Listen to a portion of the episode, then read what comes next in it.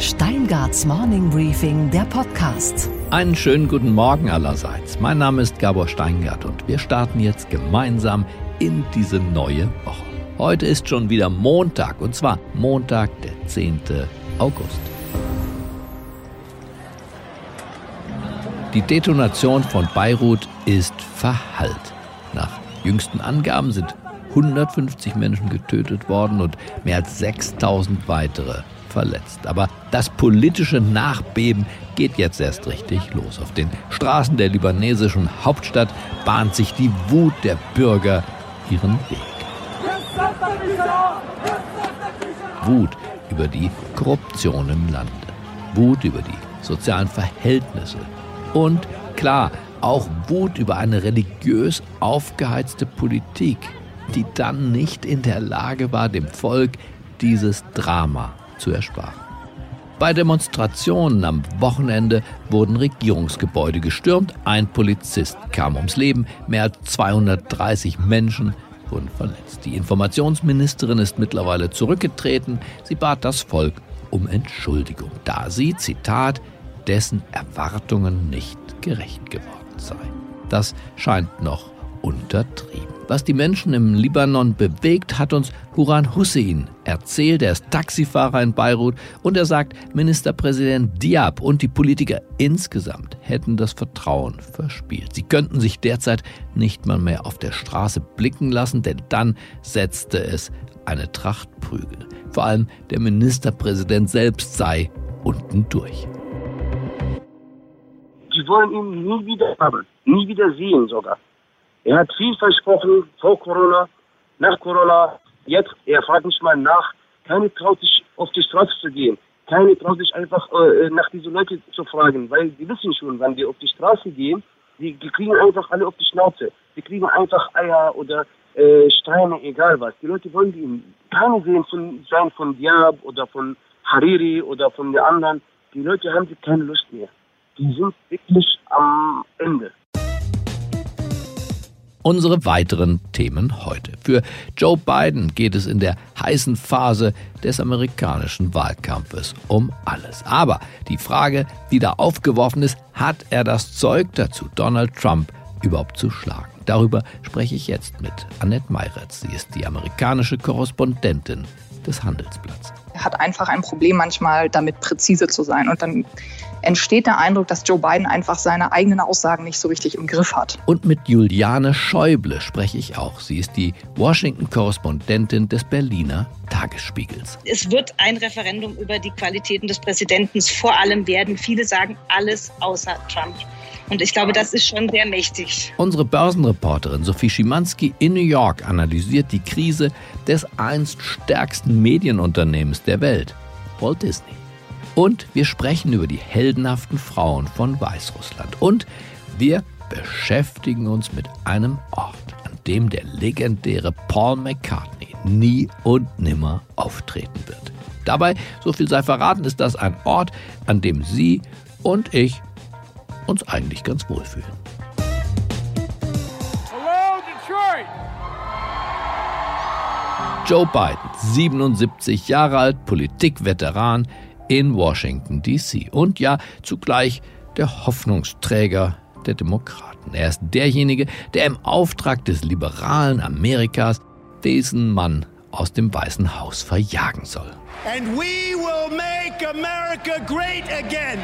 God bless you and good night. I love you. Aber Joe Biden, und daran besteht ja gar kein Zweifel mehr, braucht dringend Unterstützung. Vor allem durch seine künftige Running Mate, also den Kandidaten oder die Kandidatin für das Amt des Vizepräsidenten. Wobei, in seinem Fall, das hat er schon gesagt, wird es eine Frau sein. I will in fact appoint a, I'll pick a woman to be vice president. Diese Frau muss helfen, dass er es nicht vergeigt, denn die Demokratische Partei in den USA hat ein wachsendes Problem. Und das heißt nicht Donald Trump, sondern eher Joe Biden. Warum? Das genau bespreche ich jetzt mit zwei sehr gut informierten Journalistinnen, die beide in Washington leben und den Mann, um den es uns ja heute Morgen hier geht, beobachten und bewerten. Zunächst spreche ich mit Annette Meiritz, die für das Handelsblatt diesen Wahlkampf begleitet. Ich habe sie in Pennsylvania erreicht. Einen schönen guten Morgen nach Pennsylvania. Hallo Annette Meiritz. Hallo zurück nach Deutschland. Frau Meiritz, wie ist die Verfasstheit dieses demokratischen Herausforderers? Es ist erstmal schwierig, natürlich einen richtigen Eindruck von ihm zu bekommen, weil er sich ja eigentlich aus seiner Wohnung in Delaware kaum rausbewegt. Das hat natürlich mit der Corona-Situation hier etwas zu tun. Aber ich kann mir vorstellen, dass so der ein oder andere Berater von ihm darüber auch ganz froh ist, dass Joe Biden gerade nicht auf einer großen Bühne steht. Denn in den wenigen Interviews und Auftritten, die es von ihm gibt, äh, leistet er sich natürlich auch den ein oder anderen Patzer, der dann auch gut von der Konkurrenz diskutiert wird. Da wird man ja hellhörig, wissen, dass dieser Kandidat noch älter ist als äh, Donald Trump und dass es eine ganze Menge Gerüchte über seinen Gesundheitszustand gibt. Insofern zählt hier jeder Patzer doppelt. Was genau ist da passiert? So richtig verstehen kann man das manchmal nicht, was in seinem Kopf vorgeht. Das muss ich, das muss ich ganz ehrlich so sagen. Also wir wissen ja, dass Joe Biden eine ähm, Historie mit Stottern hat. Und das ist aus meiner Sicht gar nicht ein Problem, weil A, weiß man das und äh, eigentlich ist es ja auch eine tolle Geschichte, dass, dass jemand wie Joe Biden, ein Spitzenpolitiker, dieses Stottern überwunden hat. Also das würde ihm nicht zum Nachteil angelegt werden. Was er dann aber ab und zu macht, also beispielsweise in einem Interview vor drei oder vier Tagen, also auf jeden Fall kürzlich, wurde er gefragt, ob er einen Intelligenztest, also einen Cognitive Test gemacht hat, äh, um seine sozusagen mentale Fitness zu beweisen. Have you taken a cognitive no, test? No, I haven't taken a test. Why the hell would I take a test? Und anstatt dass er dann einfach souverän antwortet und sagt, nö, brauche ich nicht, äh, ich bin fit, hat er den Moderator angegriffen und hat gesagt, ja, das wäre genauso, als ob Sie jetzt hier einen Drogentest machen und sind Sie etwa ein Junkie? Come on, man. That's like saying you, before you got in this program, you take a test where you're taking cocaine or not. What do you think, huh? Are, are you a junkie? What do you say? Und das war so total vom Tonfall und von vom Stil einfach absolut daneben. Das passt auch gar nicht zu ihm. Und das hat nichts mit seinem Stottern zu tun, sondern das hat was damit zu tun, dass er die Situation falsch einschätzt, dass er lustig sein will, aber dass es einfach absolut daneben geht. Und dann ein zweites Beispiel hat er auf einer Konferenz den Satz fallen lassen, dass die Afro-American sozusagen Gemeinschaft weniger divers sei als die Latino-Gemeinschaft. Unlike the African American community, with notable exceptions, the Latino community is an incredibly diverse community with incredibly different attitudes about different things. Das ist für jemanden wie Joe Biden, der angewiesen ist auf jeden Vote der Afroamerikaner, einfach ein Problem. Und sowas, man kann sich bei sowas nicht versprechen im Wahlkampf. Das ist eigentlich unverzeihlich. Erklären Sie uns das nochmal kurz, worin dieser Versprecher, ist es denn ein Versprecher, ähm, ich glaube, in dem Fall war es kein Versprecher, weil er das an zwei ähm, Gelegenheiten nochmal wiederholt hat. Ich glaube, er hat einfach ein Problem manchmal damit präzise zu sein. Und der Fehler liegt darin, dass er A, äh, die, die Wählergruppe der Afroamerikaner erstmal pauschalisiert und sagt, die Afroamerikaner. Das ist einfach erstmal ein Problem, wenn das der wichtigste Kandidat für diese Wählergruppe macht. Und wenn er dann auch noch behauptet, die sei kulturell weniger divers, dann spricht er über eine Gruppe, dessen Teil er nicht ist.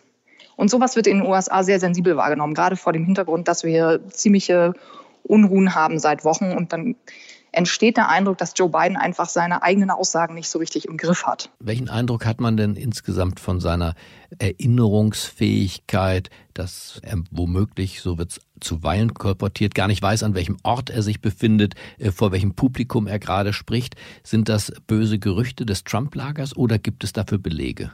Die Frage ist total berechtigt, weil das ist das am Ende, worüber Menschen beim Abendbrot sprechen. Dennoch ist es natürlich schwierig, aufgrund von ein paar Fernsehausschnitten oder Videos äh, auf die mentale Fitness von einer Person zu schließen. Gibt nicht umsonst einen Kodex bei Psychologen und Psychiatern, das eben nicht zu tun als Ferndiagnose. Aber ich habe ihn ein paar Mal im Wahlkampf live erlebt, als man noch zur Wahlkampfveranstaltung gehen durfte. Und er verspricht sich, er verhaspelt sich, er bringt äh, Namen durcheinander.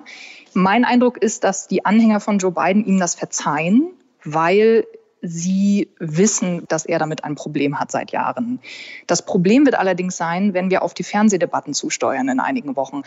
Wenn das dann im direkten Vergleich mit Donald Trump passiert, dann wird das natürlich bundesweit höhere Wellen schlagen, als wenn ein Joe Biden einfach in Iowa mal einen Namen verwechselt. Dann ist die große Bühne da und dann werden alle drauf gucken.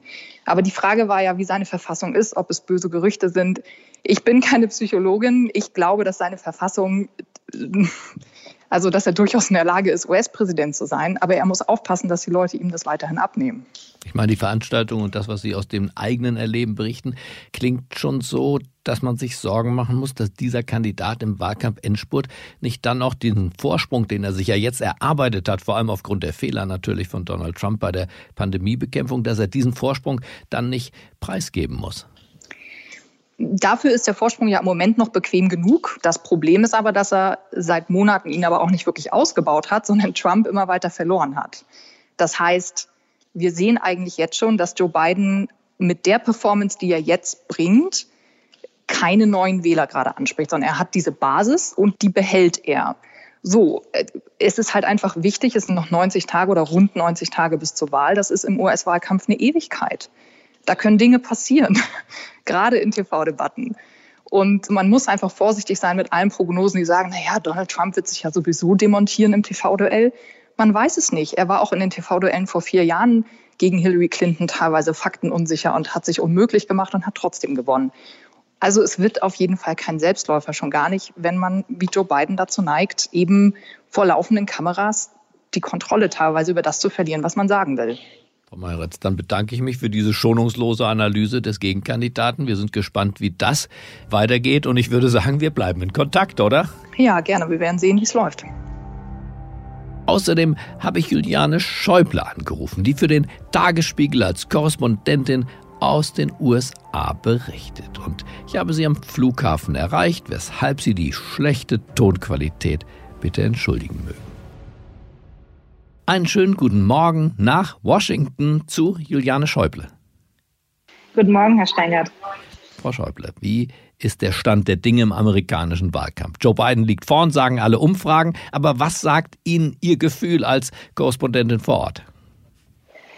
Mein Gefühl ist, dass wir noch sehr spannende zweieinhalb Monate sind es, glaube ich, bis zur Wahl am 3. November haben werden weil man dem Wähler nicht trauen kann, dass er bei seiner Meinung bleibt. Also zurzeit sieht es äh, wirklich gut aus für Biden. Er muss dafür gar nicht viel tun. Alle arbeiten sich am Präsidenten ab, der da ja auch ordentlich vorlegt. Like a memory question, it's uh, like you'll go person, woman, man, camera, TV.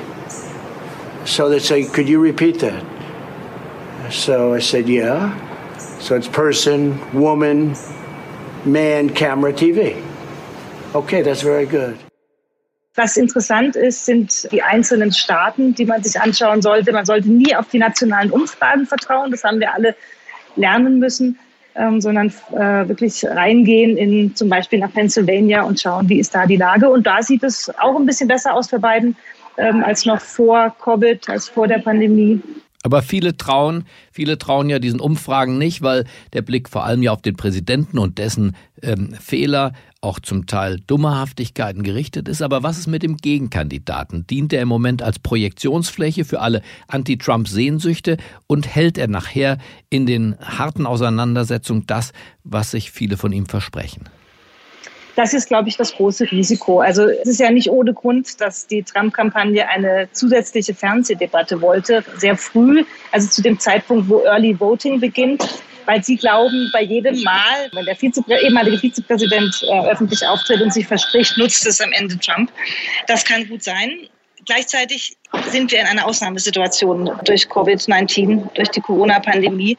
Es wird ein Referendum über die Qualitäten des Präsidenten vor allem werden. Viele sagen alles außer Trump.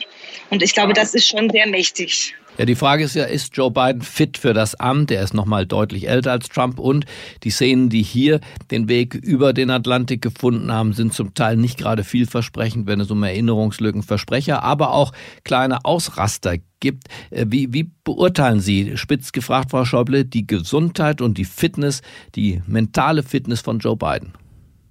Also er ist ja nur drei Jahre älter als Trump. Er ist 77 Jahre alt, Amtsantritt 78. Das ist sicherlich nicht vergleichbar mit einem 55-jährigen Präsidenten. Dass er Versprecher hat, dass er sprachlich nicht perfekt ist, wissen wir eigentlich. Das wissen auch die Amerikaner, die ihn ja gut kennen. Ähm, er ist kein Unbekannter in Amerika. Er ist es vielleicht ein bisschen mehr in Europa, weil wir immer so viel auf ähm, Obama geschaut haben und weniger auf ihn. Und äh, manchmal, wenn er vom, vom Skript abweicht, von dem Redetext, den man ihm gegeben hat, dann haut er auch manchmal Sachen raus, die, über die er sich dann relativ schnell wieder entschuldigt. Man muss, muss versuchen, sie wieder einzufangen. Das ist ein Risiko und das, da werden alle, die für ihn sind, viel Zeit vor dem Fernseher zitternd äh, verbringen müssen. Und viele setzen deswegen ja vor allem auf die äh, sogenannte Running Mate, also auf die Vizepräsidentschaftskandidatin. Nach allem, was man weiß äh, und denkt, wird es eine Frau sein. Mit wem rechnen Sie? Viele vermuten, dass es eine Woman of Color wird, eine, möglicherweise eine Afroamerikanerin. Das ähm, hat an Bedeutung zugenommen nach den Protesten, nach dem Tod von George Floyd. Die haben wir ja auch in Berlin gesehen. Da ist der Druck, dass er eine Woman of Color wird, ist sehr groß. Deswegen und auch wegen ihrer Kompetenz glauben viele und ich glaube es eigentlich auch, dass es Kamala Harris wird. I will do everything in my power wherever I am to help Joe Biden win. This is not rhetoric. I, I truly believe this is the most important election in our lifetime. Die Senatorin aus Kalifornien, ähm, auch mal Generalbundesanwältin gewesen, die sehr gut ankommt, sehr scharfzüngig ist, sehr schlagfertig.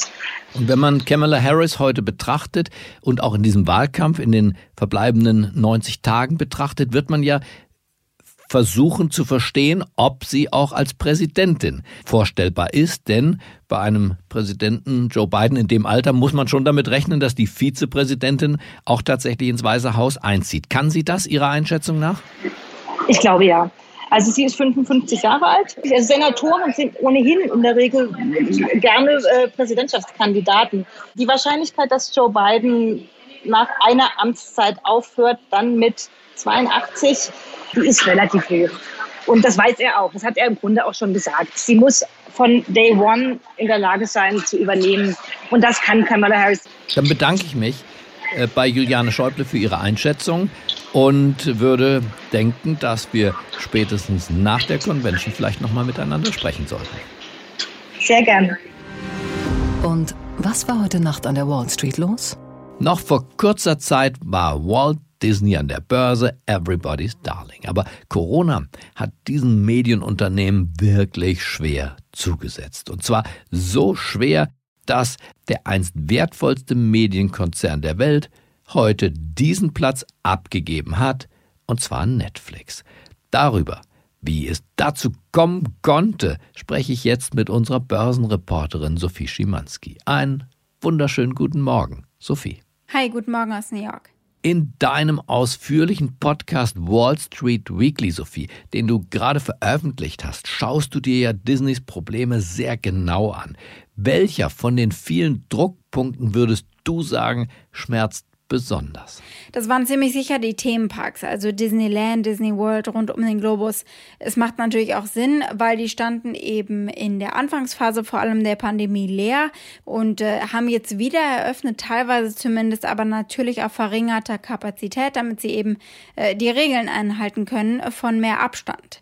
Und so schmerzhaft ist das für Walt Disney, weil die Parks tatsächlich bislang eigentlich das wichtigste Segment waren. Sie haben am meisten Umsatz damit gemacht. Sie haben aber auch am meisten ihre Marke aufrechterhalten können. Also die Parks haben natürlich als Erlebnis zur Faszination rund um Walt Disney ganz wichtig dazu beigetragen.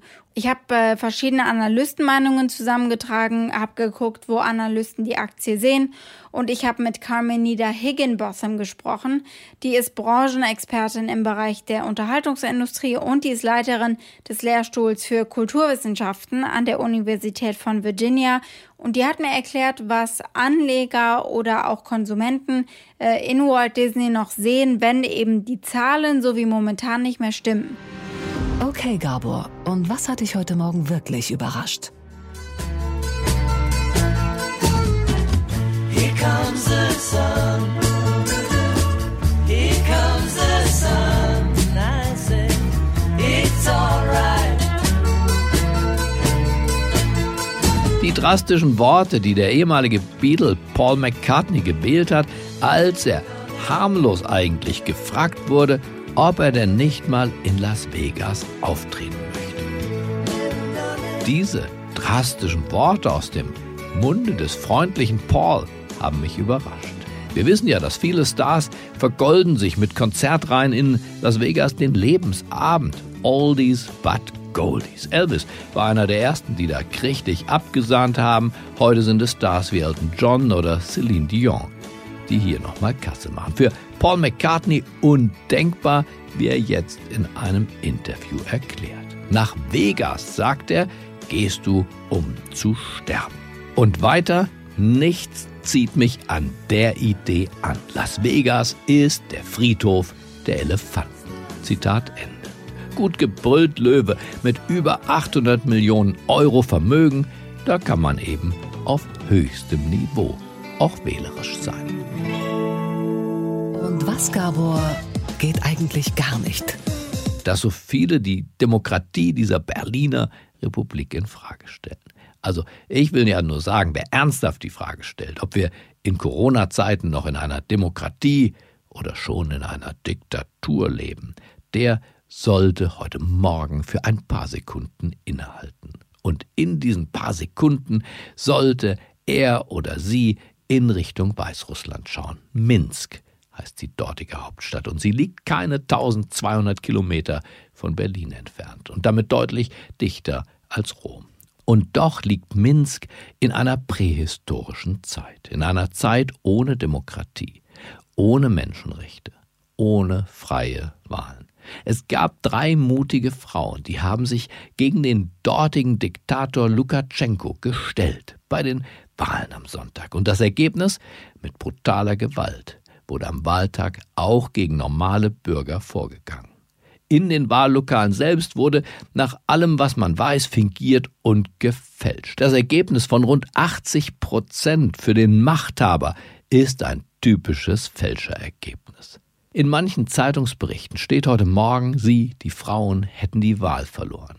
Aber diese drei Frauen haben in Wahrheit doch gewonnen. An Respekt, an weltweiter Unterstützung. Unsere demokratische Leidenschaft haben diese drei in jedem Fall neu entfacht. Demokratie beginnt, wenn die Angst vor dem Autoritären schwindet. Und deshalb ist das folgende Lied all jenen gewidmet, die Selbstbestimmung als den zentralen Wert von Politik und als den zentralen Wert auch ihres eigenen Lebens empfinden. Ich wünsche Ihnen und uns allen einen selbstbewussten Start in diese neue Woche. Bleiben Sie mir gewogen. Es grüßt Sie auf das Herzlichste, Ihr Gabor Steingart. We don't need no thought control. No dark sarcasm.